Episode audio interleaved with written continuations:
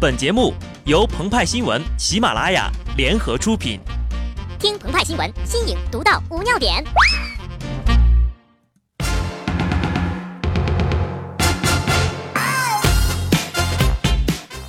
本文章转自澎湃新闻《澎湃联播，听众朋友们，大家好，我是机智的小布。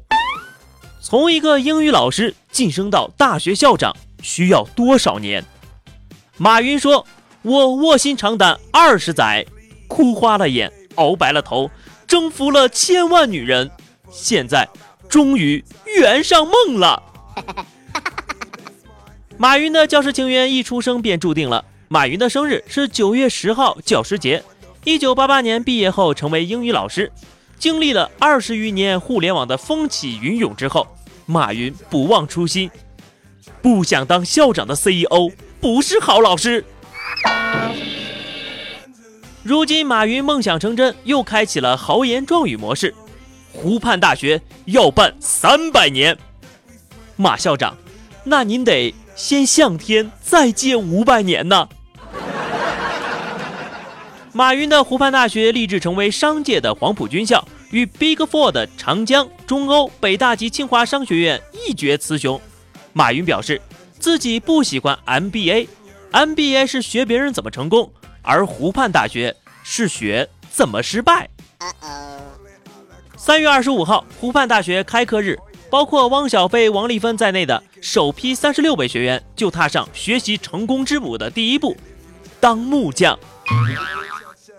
在马工头的带领下，学员们分组做木工，自制木琴，最后在开学典礼上演奏《沧海一声笑》。沧海一声笑，滔滔两岸潮。等等，为啥是沧海一声笑呢？应该是快乐的小木匠啊！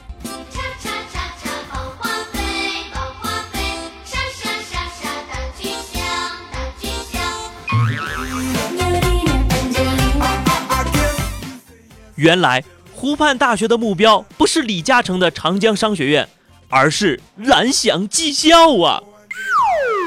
马云以“穷则独善其身，大则兼济天下”的理念，成为互联网电商的导师与领袖，是男性同胞事业上的统帅，是女性同胞们经济上的舵手。因此，他创立的湖畔大学吸引了众多创业者的报名，但是有人质疑这些学员。花了二十八万元，只是为了去跟马云交朋友，开拓校友经济圈。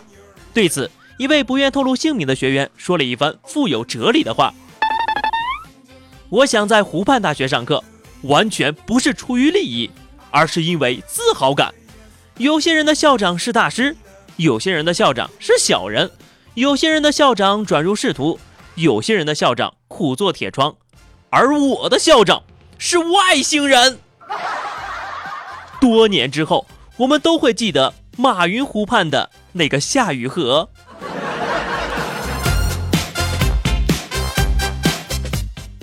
正当马校长率领着三十六个学生集体刷副本的时候，有一位辣妹子单枪匹马的抢走了中国女首富的宝座。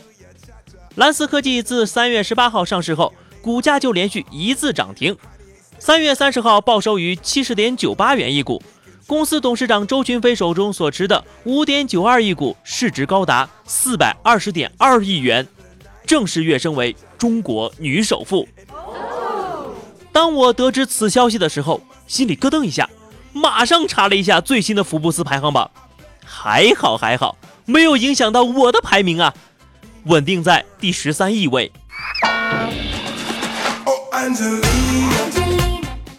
相比于马云和淘宝的众所周知，周群飞和他的蓝思科技就显得神秘多了。蓝思科技生产的视窗防护玻璃是手机、平板电脑、笔记本等的重要零部件。在2013年，蓝思科技的手机和平板电脑防护玻璃已经占领了五分之一的全球市场了。而在最近三年，该公司最大的客户就是苹果。因身处苹果产业链，蓝思科技受到投资者的热捧。三月三十一号，苹果在中国大陆推出了 iPhone 以旧换新的计划，对有着苹果概念的蓝思科技，无疑又是一个重大利好啊！如果库克知道苹果供应商里还有这么一位创业传奇，想必也是醉了呀。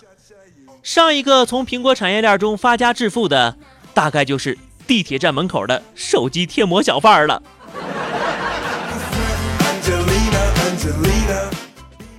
从一个农村打工妹逆袭成中国女首富需要多少年？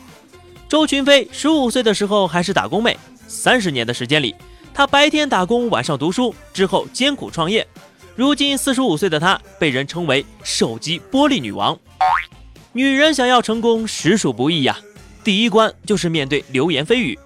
在蓝思科技上市前夕，有关她小三上位的八卦新闻甚嚣尘上。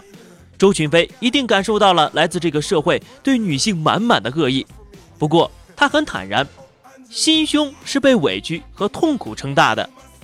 周群飞的故事告诉我们，如果拼不了爹，拼不了娘，也拼不了干爹，那么有一个大胸怀是多么重要的事情啊！